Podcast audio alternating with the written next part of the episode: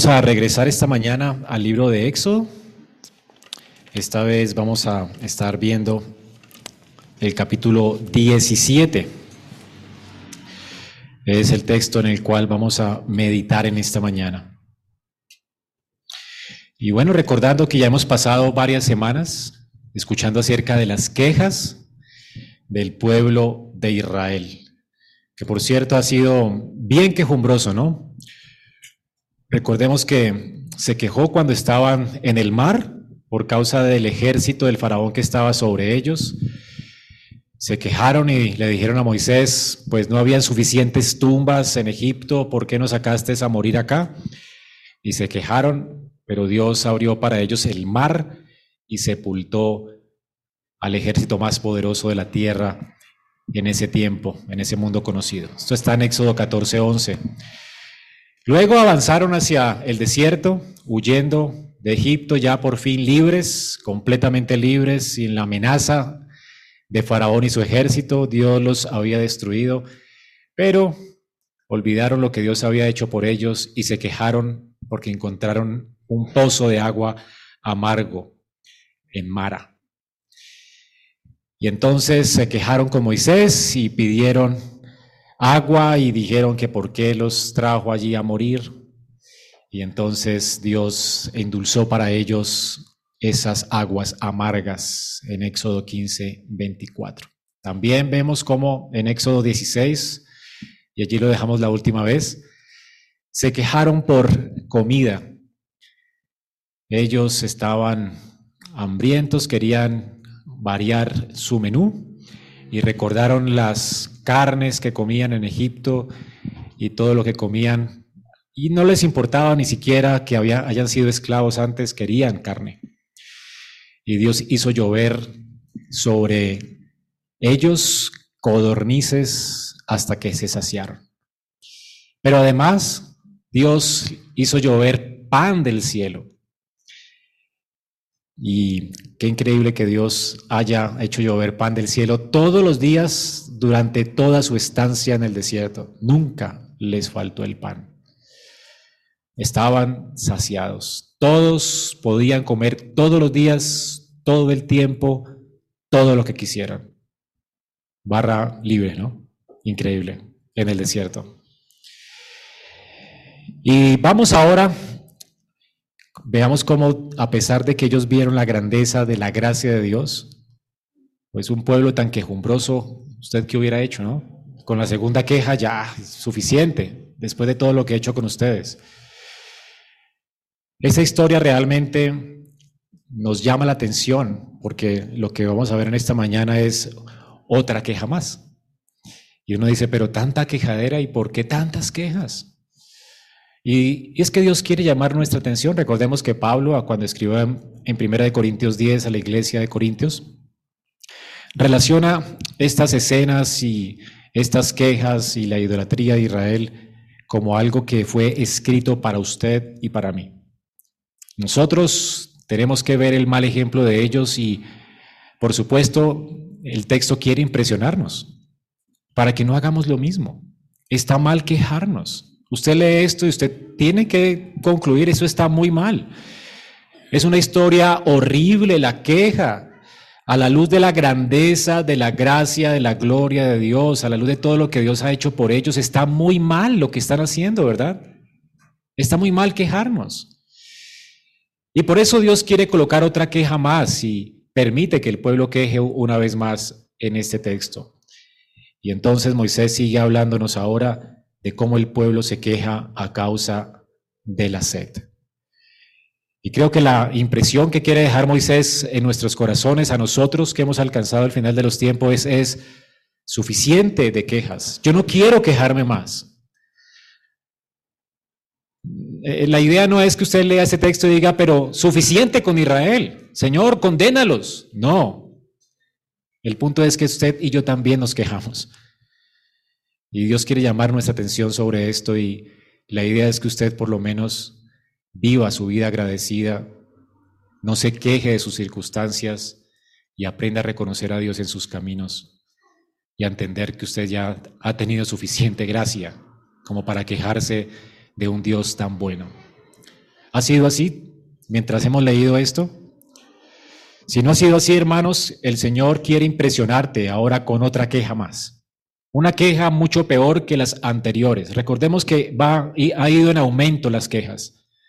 Las quejas comenzaron con algunos en el pueblo, luego comenzaron con todo el pueblo y luego ahora tenemos no solamente una queja, sino una pelea con Dios. Esta gente levanta el puño hacia el cielo y está peleando literalmente con Dios. Las palabras que se usan en el texto son muy fuertes y de hecho esos lugares se van a llamar Masaj y Meriba. Y en las notas a pie de página en sus Biblias sabemos qué significan esas dos palabras, ¿verdad? Rencilla, queja, Meriba. Rencilla, pelea, Así fueron bautizados estos lugares para que quedara un testimonio perenne de cómo el pueblo se quejó, el pueblo fue infiel a Dios, pero Dios permaneció fiel. Y es la idea central de este texto. Hace años escuché un comentario de Clooney sobre este texto que me pareció muy lógico y de hecho mientras lo leía otra vez no podía sacarme de la cabeza lo que él decía sobre el texto. Porque casi que todo lo que se presenta en el texto parece como un juicio. El pueblo está empuñando su mano contra Dios, pues contra Moisés, pero es contra Dios en últimas. Están llamando a juicio, a Moisés lo quieren apedrear y el apedreamiento en ese tiempo era una forma de ejercer juicio sobre personas culpables y estaban acusando, la acusación del pueblo hacia Moisés era homicidio, asesinato, más bien magnicidio o genocidio, quería matar al pueblo. Y entonces hay ancianos, Dios permite que Moisés, o más bien le pida a Moisés que llame a los ancianos, hay testigos en esa corte, hay una queja del pueblo hay una acusación del pueblo contra Moisés, contra Dios, y Dios se para en medio como el acusado. Horrible, ¿verdad? Está Moisés con su vara en la mano, con la misma que golpeó el Nilo y contra la cual ejerció juicio sobre el pueblo de Egipto, con, con la que sepultó a, a todo el ejército del faraón, y esta misma vara Dios dice que la aplique sobre la peña donde Dios está parado. El juicio no cae sobre el pueblo que se queja, sino sobre Dios mismo. Y Dios provee para el pueblo agua abundante. Es lo que dice Clooney, no estoy convencido de que esto haya, haya sido lo que haya entendido el pueblo, pero me pareció algo importante citar antes de leer nuestro texto. Pero a pesar del comentario de Clooney, creo que la idea central que Moisés quiere resaltar aquí es el hecho de que Dios en su misericordia está tratando a este pueblo antes de llegar al monte Sinaí para que ellos entiendan que la gracia que les ha otorgado, que les ha dado, no es a causa de la obediencia de ellos no es por causa de que ellos vayan a guardar la ley que Dios los va a bendecir. Dios ya los está bendiciendo por gracia. Ellos no se merecen esto. No se merecieron ser librados de Egipto, no merecen el pan que han comido, no merecen las codornices que han llovido sobre ellos, no merecen el agua que están tomando. Dios para ellos fue una roca de salvación. Dios les redime, les salva por gracia. Así que la ley no va a poder hacer nada más por ellos. Dios les ha salvado. La ley es para que ellos muestren gratitud a Dios por lo que ha hecho. Y por eso en el prólogo de los diez mandamientos nos recuerda esto. Yo soy Jehová tu Dios que te saqué de la tierra de Egipto. La salvación pues es por gracia. Y Dios quiere dejarnos muy claro que jamás Israel va a recibir bendiciones de parte de Dios por su obrar. Esto no es un pacto de obras, esto es gracia.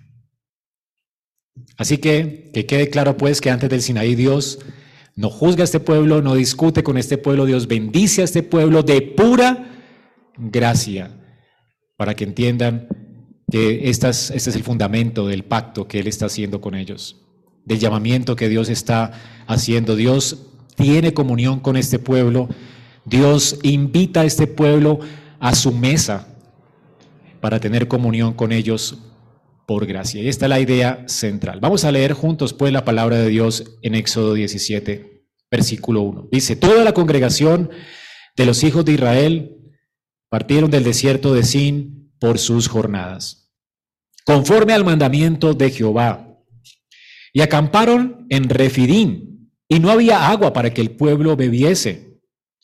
Y altercó el pueblo con Moisés y dijeron, danos agua para que bebamos. Y Moisés les dijo, ¿por qué altercáis conmigo? ¿Por qué tentáis a Jehová? Así que el pueblo tuvo allí sed y murmuró contra Moisés y dijo, ¿por qué nos hiciste subir de Egipto para matarnos de sed a nosotros, a nuestros hijos y a nuestros ganados? Entonces Moisés clamó a Jehová diciendo, ¿qué haré con este pueblo? De aquí a un poco me apedrearán y Jehová dijo a Moisés, pasa delante del pueblo y toma contigo de los ancianos de Israel, y toma también en tu mano tu vara con la que golpeaste el río, y ve. Y aquí yo estaré delante de ti, allí sobre la peña en Oreb. Y golpearás la peña, y saldrán de ella aguas, y beberá el pueblo. Y Moisés lo hizo así, en presencia de los ancianos de Israel. Y llamó el nombre de aquel lugar Masaj, Meriba, por la rencilla o por la pelea de los hijos de Israel, porque tentaron a Jehová diciendo, ¿está pues Jehová entre nosotros o no?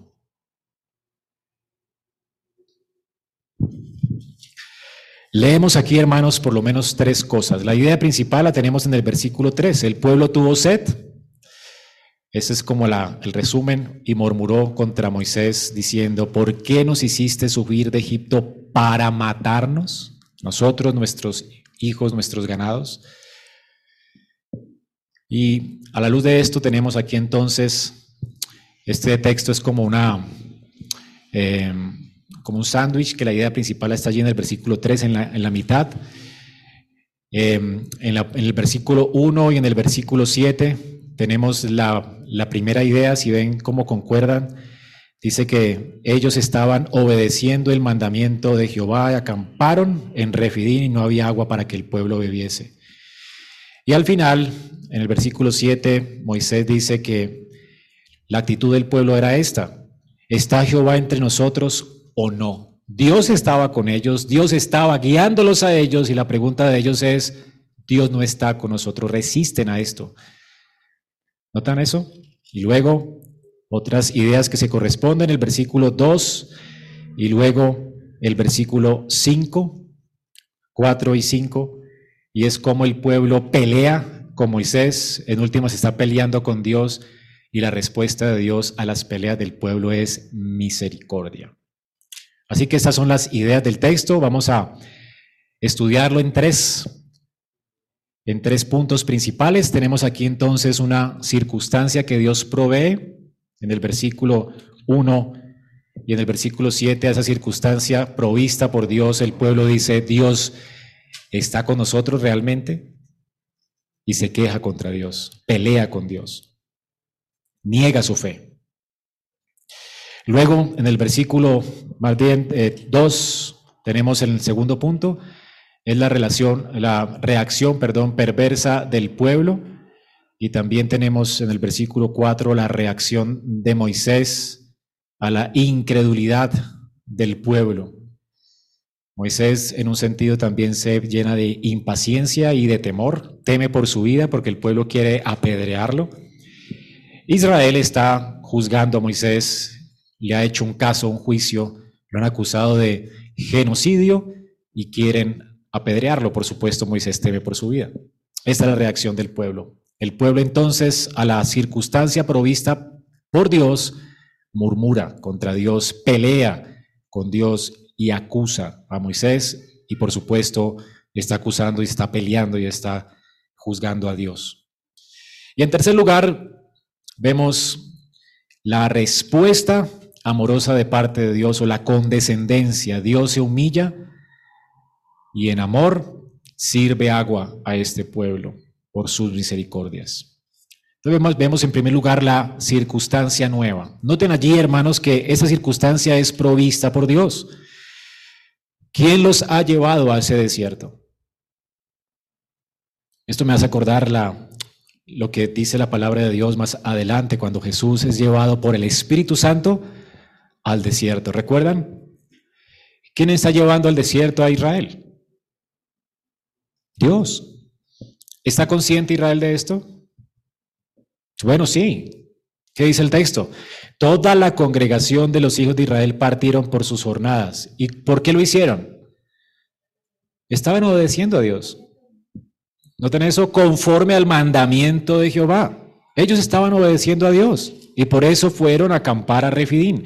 Se supone que Refidín era un oasis, así que salieron de un lugar donde estaban comiendo el banquete de Dios y Dios los está llevando a un oasis. Pero llegan al oasis y el, y el oasis está seco. ¿Será que Dios se equivocó? A veces a uno se le hace que Dios se equivoca. O sea, Señor, ¿por qué me trajiste a este punto de mi vida? Te equivocaste. Qué mala idea la que, la que estás teniendo, ¿verdad? Pero, ¿quién, ¿quién está, hermanos, en la providencia guiando nuestros pasos? Es Dios. ¿Acaso Dios se le olvidó algo? ¿Acaso Dios pasa por alto algo? ¿Puede Dios pasársele por alto algo? ¿Puede ser Dios más sabio que tú? Ay, se me olvidó el agua, perdón, perdón. ¿Podría Dios sucederle eso? Es absurdo, ¿verdad? Dios es quien está llevando el agua, quien está llevando al pueblo a un lugar sin agua. Es Dios quien está dándoles a ellos una oportunidad más. ¿Recuerdan por qué las pruebas de Dios? No es para hacerte pecar. Dios no quiere hacer pecar al pueblo. Es para hacerle entender al pueblo que ellos no viven de los oasis que encuentran en el desierto. No son los oasis los que los sustentará a ellos. Es una oportunidad para que el pueblo entienda que quién es el que sustenta sus vidas. Es Dios. Recuerde que las pruebas de Dios tienen el propósito no de hacernos tropezar y caer o de hacernos dudar de Él, sino hacernos entender que dependemos de Él. Ah, qué bien, Señor, no hay agua. Qué bien, dependemos de ti. Nos has dado pan, ¿cómo no nos darás agua? Dice que el que se acerca a Dios es necesario que crea que le hayes y Él es galardonador de los que le buscan. Así que es otra oportunidad que Dios les está dando para ver la gloria de Dios como la vieron en Mara cuando Dios endulzó para ellos el agua, o cuando la vieron en el desierto mientras estaban comiendo pan todos los días a causa de que Dios estaba dándoles pan de su mesa cada día. Así que hermanos, esta circunstancia es una oportunidad que ellos tenían para seguir dependiendo de Dios, para seguir confiando en Dios, para seguir viviendo por fe y no por vista. Era una oportunidad para ejercitarse en la fe y para ver en medio de esa circunstancia la gloria de Dios, pero el pueblo de Israel no había aprendido la lección. Y noten aquí que nuevamente se revela contra Dios y contra su siervo Moisés. Nuevamente aquí manifiestan incredulidad en sus corazones, niegan su fe. Ahora, ellos habían estado obedeciendo, sí. Cuando alguien obedece aparentemente, uno que podría pensar, qué cristiano tan devoto, qué persona tan increíblemente llena de fe, ¿verdad? Pero realmente cuando alguien obedece está es porque está lleno de fe, es porque es devoto. Bueno, ¿qué pasa si esa persona que obedece ahora la vida se le convierte en cuadritos? Cuando es puesto por Dios en una circunstancia no favorable, ¿seguirá siendo igual de devoto? ¿Seguirá dando con generosidad? ¿Seguirá dependiendo de Dios y buscándole con mayor fidelidad? ¿O realmente su obediencia estaba determinada a que Dios le mostrara su favor? ¿No es así la vida nuestra muchas veces? Vino la prueba y la fe se terminó. Eso no es fe. ¿Eso cómo se llama? Vivir por vista. ¿Ok? Ellos estaban viviendo por vista. Mientras las cosas estén bien, Señor, obedeceremos. Pero cuando las cosas se pongan mal, no perseveraremos en obediencia. Nuestra obediencia está en un sentido ligada a que tú no seas favorable. En últimas, allí, ¿quién está siendo el Dios? Uno. Muy bien. ¿Cómo estamos viendo a Dios de esa forma? Como nuestro siervo. Ellos dejaron de confiar en Dios en medio de esa circunstancia. Creyeron, de hecho, que Jehová no estaba con ellos. Versículo 8. Ve, perdón, versículo 7. Es lo que Moisés dice. La actitud del pueblo era esta. ¿Está pues Jehová entre nosotros o no? ¿Y por qué? ¿Y por qué pensaron de esta forma? Porque las circunstancias no eran buenas para ellos. Así que su fidelidad estaba determinada por las circunstancias favorables que Dios colocara en medio de ellos. Así que, hermanos, esto debe servir de advertencia para nosotros. Recuerdan 1 Corintios 10. Es muy fácil seguir a Dios, es muy fácil servir a Dios, venir a la iglesia y estar encantados con Dios cuando las circunstancias son buenas, cuando la salud está bien, cuando conseguimos trabajo, se nos abren las puertas. Qué increíble, todo está tan bien en nuestra vida, ¿verdad? Mientras no hayan tempestades, allí estamos confiando en Dios, entre comillas, ¿verdad? Sirviendo a Dios. Pero ¿qué pasa cuando hay tormentas? ¿Qué pasó cuando los discípulos estaban con Jesús en la barca y vino la tempestad? Habían comido pan, de hecho, Dios había multiplicado el pan para ellos en el desierto. Recuerdan, Jesús había multiplicado el pan, les había hecho un milagro y habían visto su gloria. Y de repente se montan en la barca por orden, orden del Señor y están llorando en medio de la tempestad. Y allí sí no confían. En el desierto con el pan estaba todo bien, eres increíble, Señor, eres glorioso, qué cosa tan maravillosa, eres nuestro sustentador y después ¿Qué estás haciendo, Señor? Perecemos. No levantar a Jesús, no te da cuidado que morimos y lo juzgan. ¿Nos trajiste aquí a matarnos? ¿No reaccionamos así también nosotros? ¿Qué pasa cuando las cosas no van bien? Cuando Dios quiere que nuestra fe permanezca, hermanos. Él desea, Dios desea que perseveremos y que nos preparemos para las tormentas. A Dios no le agrada la incredulidad. Recuerden Hebreos 11:6, es necesario que el que se acerca a Dios crea que le hay y que Él es galardonador de los que le buscan. ¿Qué debió hacer el pueblo de Israel? No debió dudar de que Dios estaba en medio de ellos. ¿Estará Dios con nosotros o no? No debió dudar. Debió saber que Dios estaba con ellos. De hecho, Dios los estaba colocando en esa circunstancia. Dios estaba allí en la columna de nube, en la columna de fuego, todo el tiempo está con ellos. Dios les está dando pan del cielo todo el tiempo. ¿Se olvidaron acaso de eso? No debieron quejarse, no debieron pelear con Moisés, no debieron querer juzgar a Moisés de genocidio. Ellos debieron clamar a Dios y Dios les habría dado agua. ¿Acaso Dios no estaba con ellos? Es necesario que el que se acerca a Dios, léalo hermanos, eh, Hebreos 11:6, subráyelo, crea que le hay. A Dios no le agrada tu incredulidad.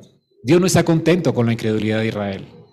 Sin embargo, para lección nuestra y de ellos, les va a proveer agua. Pero Israel, hermanos, no recordó sus bendiciones, ¿verdad? No rogó a Dios, no suplicó a Dios para que saciara su sed. Mateo 7 nos recuerda el Señor, Mateo 7, 7, pedid y se os dará. Buscad y hallaréis. Todo aquel que pide recibe, el que, el que busca halla, y el que llama se le abrirá. ¿Qué hombre hay entre vosotros que si su hijo le pide un pan le dará una piedra o si le pide un pescado le dará una serpiente? Pues si vosotros siendo malos sabéis dar buenas dádivas a vuestros hijos, ¿cuánto más vuestro Padre Celestial no dará buenas cosas a los que se lo pidan? ¿No es increíble esto? O sea, Dios es generosamente bueno. Dios nunca nos va a dejar en medio de las circunstancias difíciles. Dios nos va a sostener con su diestra de justicia. Tal vez no te va a ayudar como tú esperas, pero te va a ayudar de una manera sabia y buena y generosa. Y lo va, lo va a hacer de manera que tus expectativas se van a, van a sobrepasar tus expectativas, de hecho. Puede ser que no sea como tú quieras, que no te dé el dinero que quieras, que no te llene la, nevera como tú quieras, pero lo que Dios iba a hacer es sorprenderte mucho más allá de tus expectativas, porque Él se va a mostrar para ti como suficiente. Y va a poner contentamiento en tu corazón mucho más allá de lo que alguien podría imaginar. Dios hace cosas increíbles por nosotros, hermanos. Él nos da mucho más allá de las cosas que pedimos o esperamos. Él es infinitamente sabio. Él es infinitamente bueno.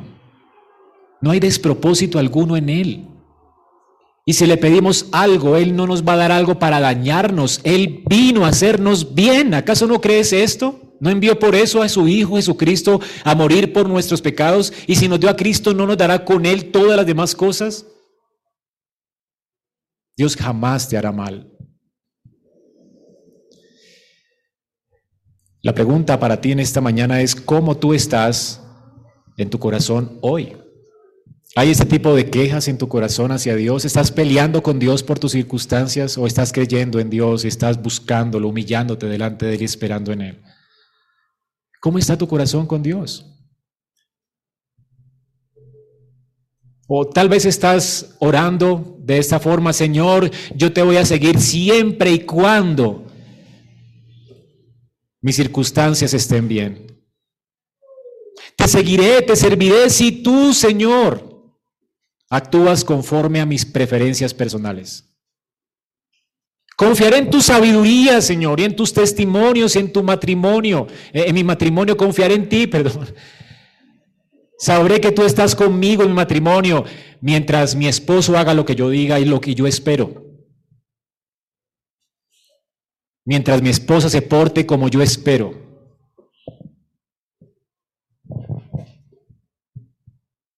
Yo confío más en mi sabiduría, Señor, así que haz lo que yo quiero, haz lo que yo espero. Y solo así seguiré siendo fiel, seguiré siendo la esposa o el esposo que tú quieres que yo sea. Mientras tú moldees a mi esposo o a mi esposa o a mis hijos conforme yo quiera, Señor. ¿Estás orando acaso de esa forma? Señor, voy a serte fiel si todo marcha en mi trabajo como yo espero. Señor, tú eres mi Dios y confiaré en ti, que eres, que eres bueno, sabio. Y sabré que tú sabes lo que haces siempre y cuando sucedan las cosas que yo espero. ¿Qué es esto, hermano, sino soberbia e incredulidad?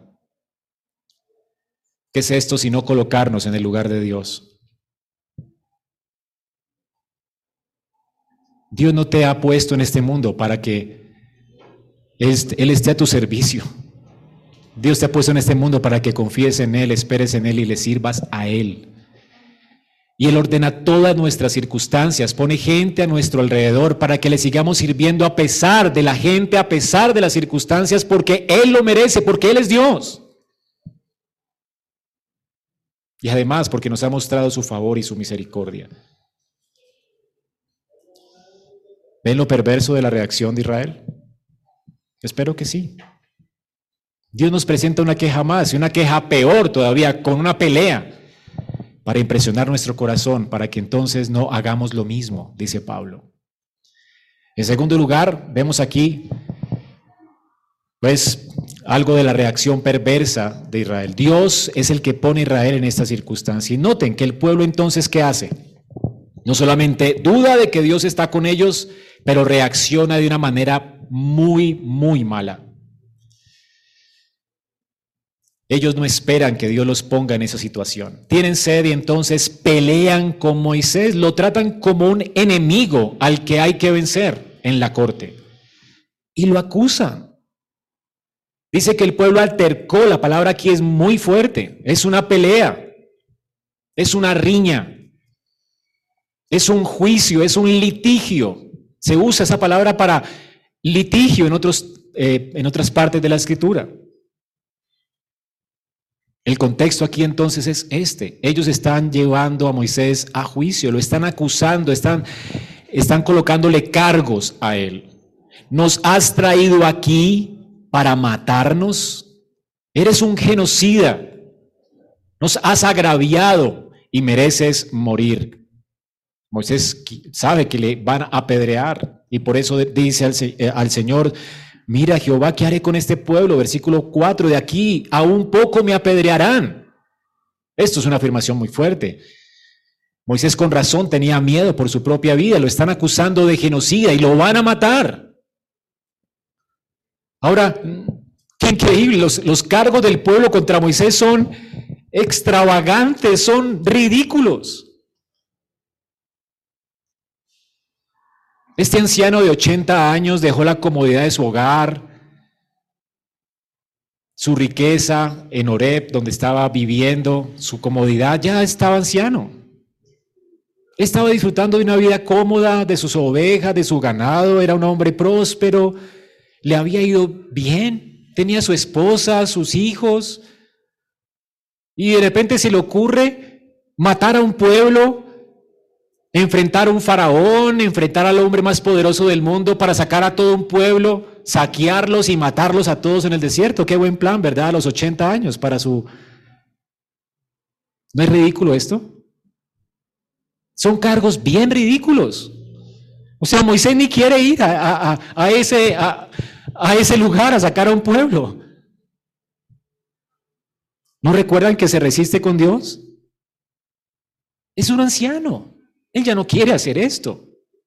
¿Qué anciano quiere levantarse para servir a alguien, verdad? Y, y casi que morir por ellos.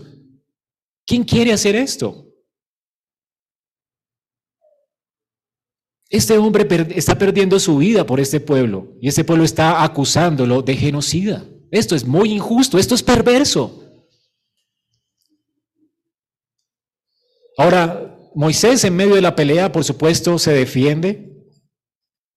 Y la defensa es, por supuesto, hacerle entender al, pueblo de Israel que en últimas a quien tienen que apedrear es a Dios. Porque ¿con quién están altercando ellos? ¿A quién están probando ellos si realmente es fiel o no? Están colocando en la corte, en el banquillo de los acusados, ¿a quién? A Dios. Entonces Moisés nos dará lo que queremos o no nos darás lo que queremos. Entonces vamos a probar que tú nos trajiste para matarnos aquí. Si no le dan lo que quieren, lo apedrean, ¿verdad? Están probando a Moisés a ver si es culpable o inocente. ¿Con quién están haciendo esto? Con Dios. Moisés dice esto, ¿por qué? ¿Por qué tentáis a Jehová? Ahora, ¿por qué pelean conmigo? Peleen con Dios. ¿Acaso no se dan cuenta que estoy siguiendo sus órdenes? ¿Acaso no se dan cuenta que perdí mi vida para seguir sus órdenes? Tu pelea es con Dios, no conmigo. Lo siento.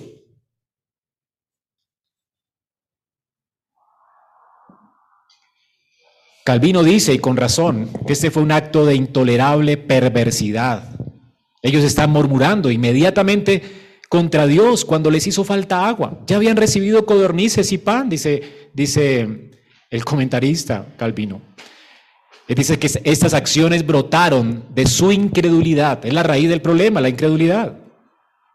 Negaron su fe. Y también la incredulidad de ellos fue estimulada por su ingratitud, pues fue muy vil de su parte enterrar tan pronto, mediante su olvido voluntario, lo que Dios realmente les había dado. Olvidaron la gracia de Dios. Noten, olvido, ingratitud, incredulidad. ¿Cuál es el fruto del olvido, de la ingratitud y la incredulidad? La pelea. empuñar nuestra mano contra Dios y decirle, ¿por qué haces eso, Dios? ¿Por qué me tienes con la enfermedad que me has dado? No es justo, no es justo que me tengas en el lugar donde estoy. No es justo que mi hijo esté en la circunstancia donde está ahora. No es justo. ¿En serio? ¿Se, te ocurriría a ti una mejor idea? ¿Acaso a los que aman a Dios todas las cosas no les ayudan a bien, aún las malas? ¿Ven la perversidad de juzgar a Dios de esa forma? A un Dios que es bueno, sabio, justo. ¿Sabía que tus circunstancias no se le escapan a Dios, aún las malas?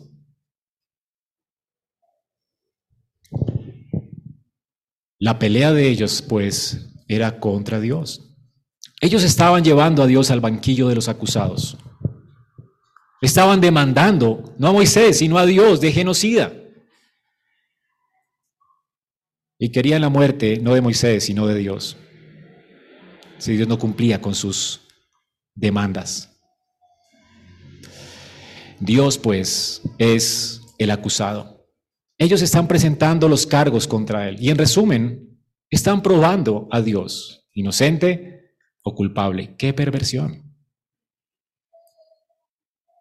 Dios debería matarnos a todos. Si usted está vivo, ¿quién eres tú para altercar con Dios? Si estás vivo es por gracia.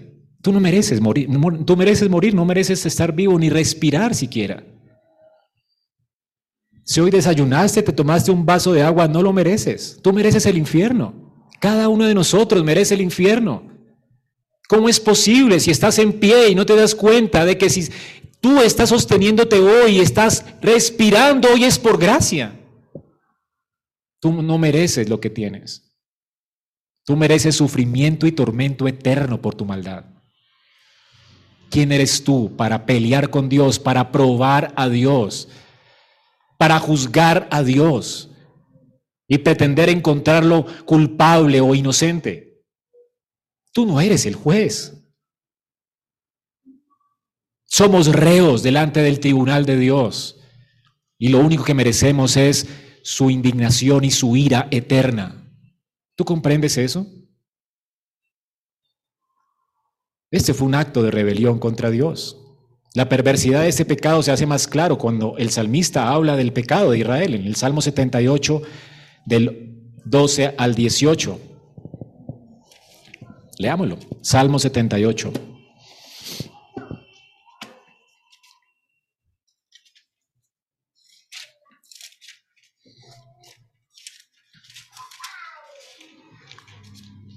Doce. Delante de sus padres hizo maravillas en la tierra de Egipto, en el campo de Zoán. Dividió el mar y los hizo pasar, detuvo las aguas como en un montón.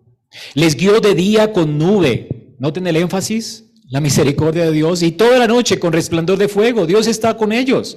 Hendió las peñas en el desierto y les dio de beber como de grandes abismos pues sacó de la peña corrientes e hizo descender aguas como ríos.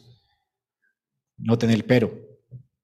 Pero aún volvieron a pecar contra él, rebelándose contra el Altísimo en el desierto. Tentaron a Dios en su corazón y pidieron comida a su gusto. Qué perversidad, ¿verdad? A la luz de la gracia, de la bondad de Dios, ellos están actuando perversamente. Esto fue un acto, según el salmista, un acto de rebelión contra Dios. ¿Ellos qué merecen entonces? La muerte. Ellos no merecen ser saciados, merecen morir. Ellos olvidaron con quién estaban tratando, olvidaron la generosidad de Dios. Noten el versículo 32 del Salmo 78.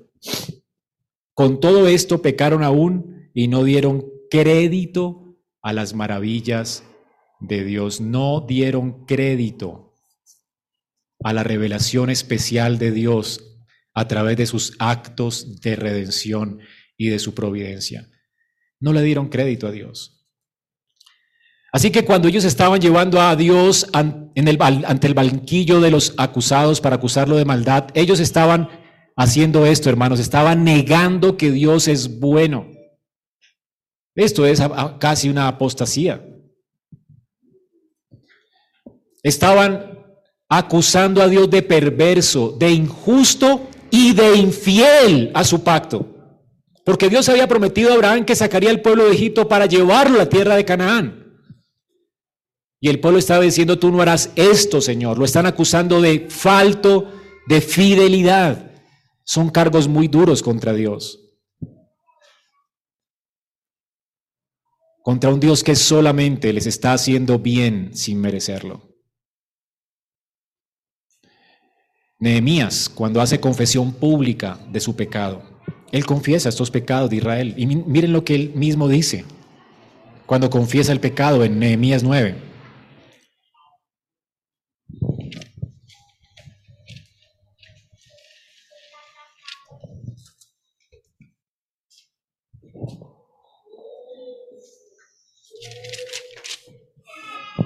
Versículo 15. Les diste pan del cielo en su nombre, y en su sed les sacaste aguas de la peña. Y le dijiste que entrasen a poseer la tierra por la cual alzaste tu mano y juraste que se las darías. Mas ellos y nuestros padres fueron soberbios y endurecieron su cerviz y no escucharon tus mandamientos. ¿Qué está confesando? Que son qué? Soberbios y desleales para con Dios. No quisieron oír. Se acordaron de tus maravillas que habías hecho con ellos antes que endurecieron su cerviz.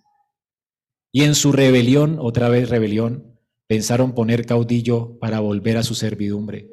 Pero tú, no ten el contraste, eres Dios que perdonas, clemente y piadoso, tardo para la ira y grande misericordia, que no los abandonaste. ¿Es Dios infiel? Acusar a Dios de infiel es atentar contra el fundamento mismo del carácter de Dios. Además, cuando hicieron para sí becerro de fundición y dijeron, este es tu Dios que te hizo subir de la tierra de Egipto, cometieron abominaciones y con todo, por tus muchas misericordias, no los abandonaste en el desierto. Y la columna de nube no se apartó de ellos de día para guiarlos.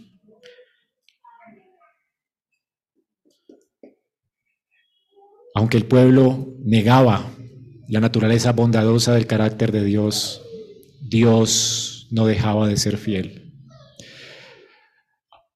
Aunque nosotros somos infieles, Él permanece fiel. Qué vergüenza, hermanos. Qué vergüenza nuestras quejas.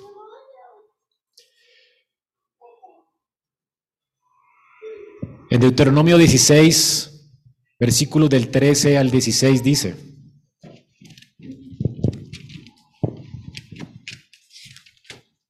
Deuteronomio 6, 13.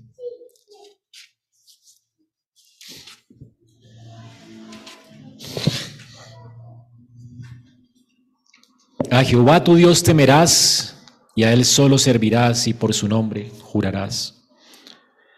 No andes en, pos de dioses ajenos, de los dioses de los pueblos que están en, en vuestros contornos. ¿Por qué? Porque el Dios es celoso. Jehová tu Dios en medio de ti está, para que no se inflame el furor de Jehová tu Dios contra ti y te destruya sobre la tierra. Dice, no tentarás a Jehová vuestro Dios como lo tentaste en Masac. Noten la advertencia de Dios para el pueblo. Dios no quiere que tú le pruebes a Él, como lo hizo el pueblo aquí, como lo juzgó el pueblo aquí. Dios, hermanos, realmente se indigna a causa de esto. El mismo salmista Saf en el Salmo 78, 21 que leímos ahora. Salmo 78, 21 dice esto. Por tanto, yo Jehová y se indignó y se encendió el fuego contra Jacob y el furor subió también contra Israel, por cuanto no habían creído a Dios ni habían confiado en su salvación. Sin embargo, Dios hizo llover maná, hizo brotar agua de la peña. Pero ¿qué, qué, sucede, qué sucede aquí, hermanos? ¿Qué está pasando en el texto? Según el salmista Asaf, Dios está como. ¿Está feliz con el pueblo porque lo está juzgando?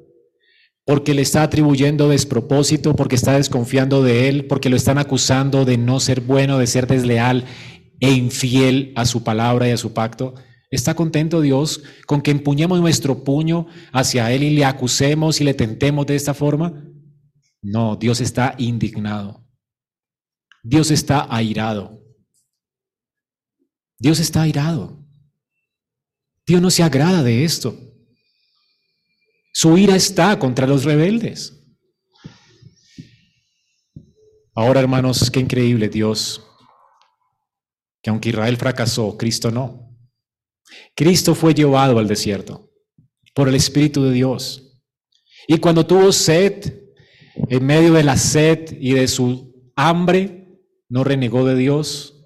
Y cuando Satanás se apareció colocando en tela de juicio de que él era el Hijo de Dios en Mateo 4, el Señor no sirvió a Satanás, no creyó a sus ardides ni a sus mentiras. Y entendió que Dios le estaba poniendo en el desierto con un propósito, con el propósito de mostrarse a él glorioso y de fortalecerlo en su ministerio público. Así que aceptó de buena gana estar en el desierto y tener hambre a causa de Dios, porque sabía que Dios no le dejaría morir y resistió la tentación de Satanás. No le escuchó. Aunque Satanás le ofreció los mundos, ¿no? Te ofreceré las tierras de manera mentirosa porque no son de él. Si postrado me adorares. Dios dijo, no tentarás a Jehová tu Dios. Y, Cristo citó Deuteronomio 6. Yo no tentaré a Dios como lo hizo Israel en Masaj. ¿Y por qué? Porque donde Israel fracasó, Jesús venció. Para mostrar su fidelidad al pacto por Israel. Israel fue contado por justo por la obediencia de Cristo. Tú y yo somos contados por justos por la obediencia de otro. ¡Qué liberación! ¡Qué libertad! Porque somos perversos. No hay aquí ninguno de nosotros que pueda decir no he levantado el puño contra Dios cuando nos hemos quejado de las circunstancias, de las personas que Dios ha puesto en nuestra vida. Cuando servimos a Dios condicionalmente, solo si Él hace lo que queremos o coloca gente a nuestro lado como nosotros imaginamos o queremos. ¿No te desinflas? ¿No te desinflaste cuando te casaste? Esto no era lo que yo esperaba, Señor. No era el marido que yo esperaba. ¿Acaso no es el marido que Dios te proveyó? No, quieres otro. ¿Y por qué? ¿Acaso no es la mujer que Dios te proveyó? No, queremos otra. ¿Y por qué? Nuestro corazón es perverso. Estamos insatisfechos todo el tiempo. Somos igual que Israel. Fracasamos. La esperanza nuestra no está en nosotros. Dios debe condenarnos, pero Jesucristo vino y obedeció por nosotros. En el desierto nunca cedió a la tentación. Obedeció al Padre hasta que bebió la copa de su ira él mismo por nosotros. Y esta es la respuesta de Dios en Masach. Hermanos, la respuesta de Dios fue amorosa. Dios le dice a Moisés, ven, trae aquí la vara, trae aquí los ancianos, está bien. ¿Van a juzgarme? Está bien. Con esa vara que golpeaste el Nilo, yo estaré sobre la peña. Dios estaba allí literalmente. Romanos, eh, primera de Corintios 10 dice que esa roca espiritual de la que ellos bebieron era Cristo, porque ese Cristo estaba literalmente, el Hijo de Dios preencarnado, porque Él es Dios, estaba proveyendo agua a Israel por gracia. Y le proveyó agua a Israel por gracia y no mató a Israel, debiendo matar a Israel en justicia. No los trató con justicia, sino con misericordia, porque Él llevó sobre sí nuestra justicia. Lo que merecíamos nosotros, Él lo cargó en la cruz del Calvario. Y Cristo es pues la peña de Oreb, de la cual bebemos todos. Pablo, en 1 Corintios 10, 4, está señalando a Cristo como la peña de Oreb, como la que dio de beber agua a Israel Cristo es la roca, dice él. Todos ellos bebieron de la misma roca espiritual que es Cristo. Cristo es esa roca, Él es el Dios, el Hijo de Dios que acompañó a Israel en sus jornadas. La roca en el Antiguo Testamento tiene siempre que ver con redención. Lo ves en Deuteronomio 32, 15, dice, pero engordó Jerosón y Tiro dio coces Entonces abandonó al Dios que lo hizo y menospreció la roca de su salvación. Roca de su salvación. Siempre que existe la palabra roca, siempre está relacionado con la redención de Jehová. El Salmo 62 dice solamente, Él es mi roca y mi salvación, Él es mi refugio, por eso no resbalaré mucho. Salmo 89, 26, Él me clamará, mi Padre eres tú, mi Dios, y la roca de mi salvación. Jehová es la roca de la salvación. Salmo 78, 35, y se acordaban de que Dios era su refugio y el Altísimo, su roca, su redentor. ¿Quién es esta roca sino el redentor de Israel? El mismo redentor de Israel. Cristo es el mismo redentor nuestro, Cristo. Lo que Dios proveyó para Israel en el desierto por gracia fue a Cristo. Dios no solamente les dio de beber agua, ellos merecían morir, Dios les dio a Cristo. Es lo que está diciendo Pablo, hermanos. Les dio a Cristo como a nosotros nos dio a Cristo. ¿Qué más quieres? Tú mereces la muerte, tú mereces morir por tus murmuraciones, pero Dios te dio a Cristo para que no mueras. Es por su obediencia perfecta y su justicia perfecta que Dios te ve a ti sin mancha y perfecto. Y es porque Él dio su vida por ti en la cruz del Calvario, que tú no morirás bajo la justicia de Dios. La ira de Dios fue sobre Él para que no recaiga sobre ti. Para que lo único que disfrutes de parte de Dios sea su misericordia. Dios no te da a ti lo que mereces, te da lo que no mereces. Gracia y misericordia. Dios te bendice por gracia. Qué salvación tan gloriosa. Y esto es un mensaje para ti en esta mañana, no importa si te has portado esta semana perversamente quejándote con Dios por tus circunstancias. Dios te está extendiendo hoy si no has muerto su misericordia. Tú mereces morir. El día que blasfemaste de Dios, que abriste tu boca para maldecir a Dios maldiciendo a tu prójimo. El día que abriste tu boca para quejarte de tu circunstancia, de tu trabajo, de tu casa, de tus hijos, de tu familia. Te estabas quejando contra Dios y merecías la muerte. Si estás hoy en pie es porque Dios hoy te está recordando, ven a mí, hijo, ven a mí. Bebe, bebe de esa roca. Ten comunión conmigo, porque ya Cristo pagó y si eso no derrite tu corazón para no quejarte nunca más y para servir a Dios incondicionalmente, nada lo hará. Él merece tu devoción. Él merece tu adoración. Además, para eso Dios salvó a Israel. No era para que Israel dijera, no importa cuánto peque, Dios me dará al final lo que quiero. No. El propósito de Dios al darle, darle agua a Israel es para que Israel, Israel le adore por su fidelidad, porque Dios no se niega ni se negará a sí mismo. ¿Qué nos dice la palabra de Dios en Jeremías 29? Del 11 al 14.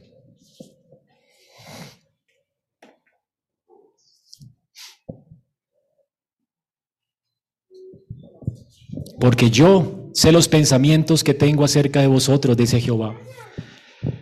Pensamientos de paz y no de mal. La tendencia de nuestro corazón es pensar que Dios nos está haciendo mal. ¿Por qué? ¿Por qué esto, Señor? ¿Por qué esta persona? ¿Por qué esta enfermedad? ¿Por qué mis circunstancias? ¿Por qué me, hacen esto a mí? Él no tiene pensamiento de mal para ti. Todo lo está permitiendo para hacerte bien.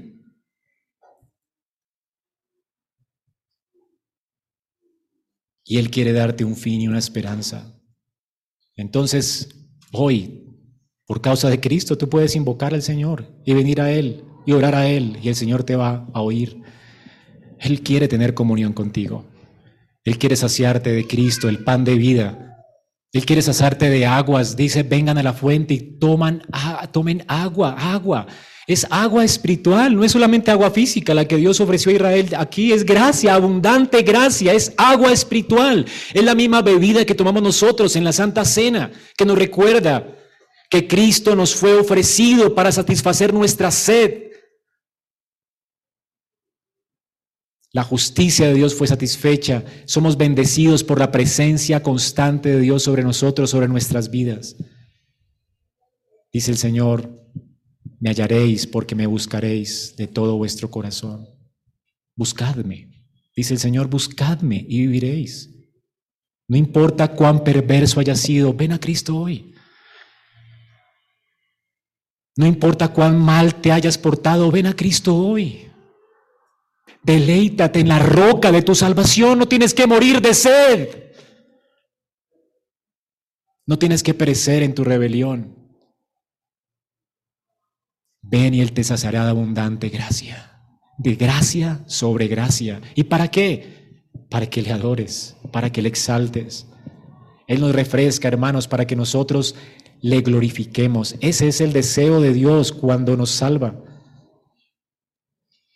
Isaías 44, del 1 al 4 nos dice, ahora pues, dice, siervo mío Jacob, tú Israel a quien yo escogí, así dice Jehová, hacedor tuyo, el que te formó desde el vientre, el cual te ayudará, no temas, siervo mío, no temas, a quien yo escogí, porque yo derramaré aguas en el sequedal, ríos sobre tierra árida.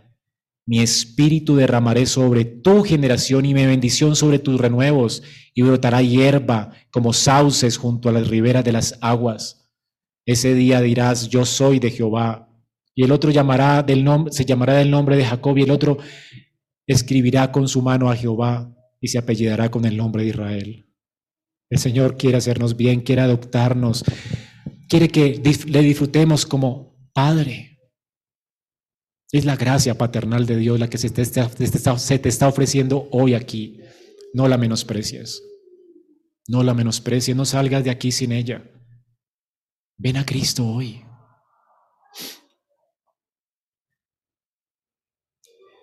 Y todo lo que Dios hace lo hace para su gloria, para la alabanza de su gloria. Dios quiere que saltes como becerro de la manada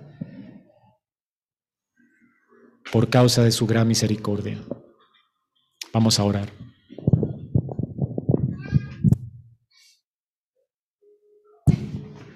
Señor, Gracias por tu compasión, tu gracia y tu misericordia. En esta mañana exaltamos tu santo nombre y damos gracias por no mirar a nuestros pecados y por darnos a Cristo y en Él saciarnos, saciar nuestra sed y nuestra hambre. Gracias Señor por ser nuestra agua y nuestro pan de vida. Gracias por ser la roca de nuestra salvación. Gracias, venimos a ti en arrepentimiento y fe por nuestra queja, por nuestra indiferencia a ti, aún por negar nuestra fe. Señor, perdona nuestra condición miserable, compadécete de nosotros. Y como lo hiciste con Israel, Señor, hoy danos de beber esa agua y que de nuestro interior corran esos ríos de agua que provienen de Cristo nuestro Señor. Que el Espíritu de Dios refresque nuestro corazón en esta mañana. Y Señor, que no idolatremos las mismas cosas ni deseemos las mismas cosas más. Que tú no seas suficiente. Y que te sirvamos a ti con devoción, no importa las circunstancias, no importan las personas, que sigamos siendo fieles a tu palabra y a tu pacto, sabiendo que tú nunca, nunca, nunca erras, nunca nos enviarás por un camino en el cual nos abandonarás, nunca nos dejarás de sustentar por tu fidelidad y por amor a tu pacto. Ayúdanos a confiar en ti hasta el final y sustenta nuestra fe hasta el final, porque te lo pedimos en Cristo Jesús. Amén.